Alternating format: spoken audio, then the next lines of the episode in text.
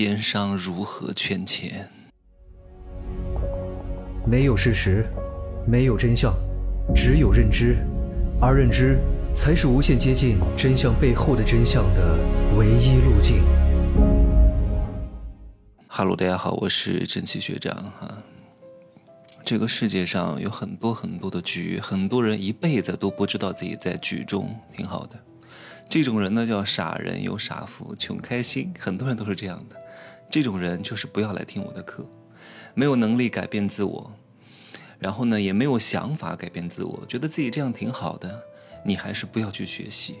一旦学习拉开了天眼，趴到了井沿旁边，你会非常之痛苦的。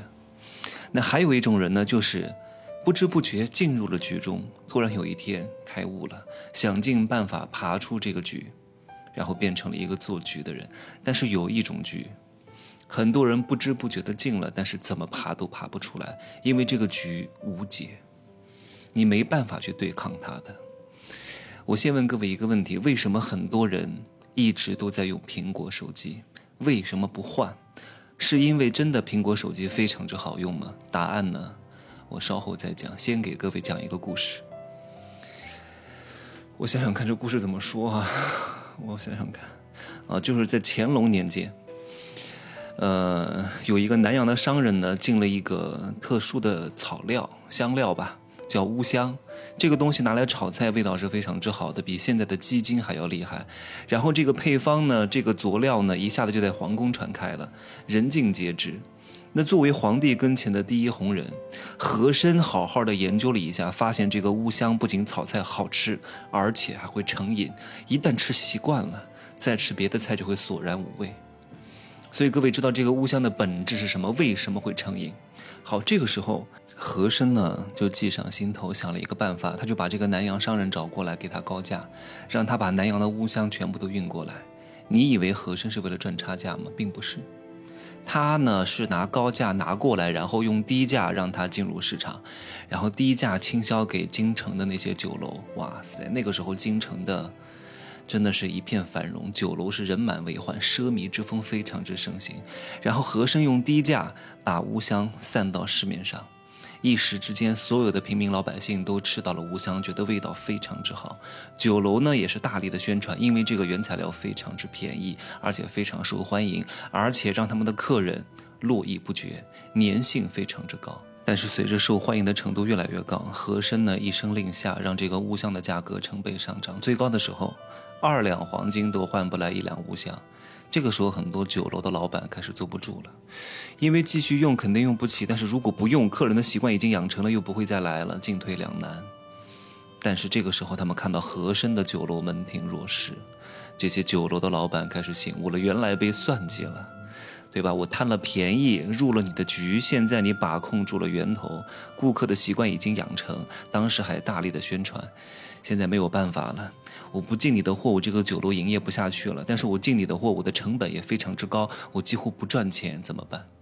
我把酒楼低价卖给和珅吧。这个时候，和珅就用非常低的价格把京城的很多的酒楼全部都收过来了，一下子就挣了很多很多钱。同样的套路，同样的手段，同样的谋局策略，在四百年之后，依旧在现代社会上演了。你看看现在的外卖平台。刚开始，外卖平台和这些商家是什么关系？外卖平台派很多很多的地推，用尽各种浑身解数，各种优惠补贴，无所不用其极，就差点跪在地上求各种各样的商家来入驻。哇，商家说：“哎呀，反正多了一个线上的销售渠道，自己还能多赚一点。”各位，贪了他的便宜，结果呢？因为这些商家都入驻了，然后消费者也养成了消费的习惯，然后这个平台就越做越大。刚开始呢是零抽成，到后来是百分之六的抽成，百分之十的抽成，百分之二十的抽成，百分之三十的抽成。你到后来不用都不行，因为这个时候已经不是你说了算了。打车平台也是如此，刚开始呢用尽各种优惠补贴，让你多挣点钱，一个月能挣两万。当用户用习惯了，当你用习惯了，当大家都不想在路边招手打车的时候，他就开始宰你了，因为你已经离不开他了。因为你已经养成习惯了，因为用用户已经不可能在路边招手打车了，这个时候没有任何补贴了，扣你百分之二十的提成了，我付一百块，司机只能得六十块了，剩下的四十块全部都给平台赚走了。你入了这个局，里就很难再出来，因为你们的体系已经融合在一块儿了，血肉扎根以后。要摆脱几乎是不大可能的事情。一旦你对对方太过依赖，你一定会被控制、被裹挟，没有任何反抗的可能。除非你敢鱼死网破，就算你鱼死网破也没有任何意义，因为你这个臭鱼烂虾太小了、太弱了，这个网依旧还在，顶多就是你死了、你折腾死了、你累死了，网依旧没破。除非是几个大鲨鱼啊，大品牌联合起来一块抗争，但是大品牌是不会恼的。为什么？因为平台是有制衡策略的，它一定会给大品牌去开一些特殊的通道，让更多的利给大品牌，把他们安抚好。诸侯都已经搞定了，剩下的这些什么，什么什么各种各样的下级的小将领不足为患，所以任你们闹。再回到开头的话题，为什么很多人用苹果手机就再也换不了了？不是因为苹果手机有多好用，确实也有它的好处和功能。但是呢，这不是你换不掉它的理由。我也有一个苹果手机，我在一五年、一六年的时候也用苹果手机，但我后来还是换掉了，因为我要装很多微信，装很多外挂。那苹果手机它是一个相对来说比较封闭的系统，那很多东西都是装不进去的。我现在留这个苹果手机呢，是因为我经常出国，出国的时候很多软件是方便用的，你拿华为手机跟真的装都装不上。所以这两个机器对我的功能性是不同的。很多人用苹果手机不愿意换，无非就是因为用的时间久了，有很多照片，有很多文件都在里边。你如果换一个另外的系统，导文件都非常之复杂，没办法一键复制，需要花费很多的时间和。精力去整理，那干脆就不换了。而且随着你的数据越来越多，刚开始给你一定的免费空间，让你随便用。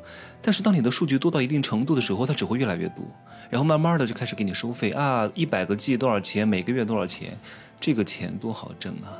只要你在用，它就收钱，因为你已经入了它的局，再也换不掉了。就像微信一样，现在谁敢不用微信？没人不敢不用微信。所以微信提现是要收费的，支付宝呢相对来说用的人还没有那么多，支付宝没有社交功能，它的提现还是免费的啊。具体多少额度是免费，我真的没有太多提过哈，好像在一定额度之内确实是免费的，但是微信真的是每一笔都要收钱，百分之零点一，你想想看，每天都有多少人转账提现，这是多么可怕的数字。虽然微信是免费的，但其实微信非常之贵。那也是没办法，这个局我们没法破。你说我们不用微信用啥呢？只能用这个，对吧？好吧，只是跟各位说一说哈，希望各位能够在自己的工作领域当中灵活运用这些谋略，好吧？拜拜。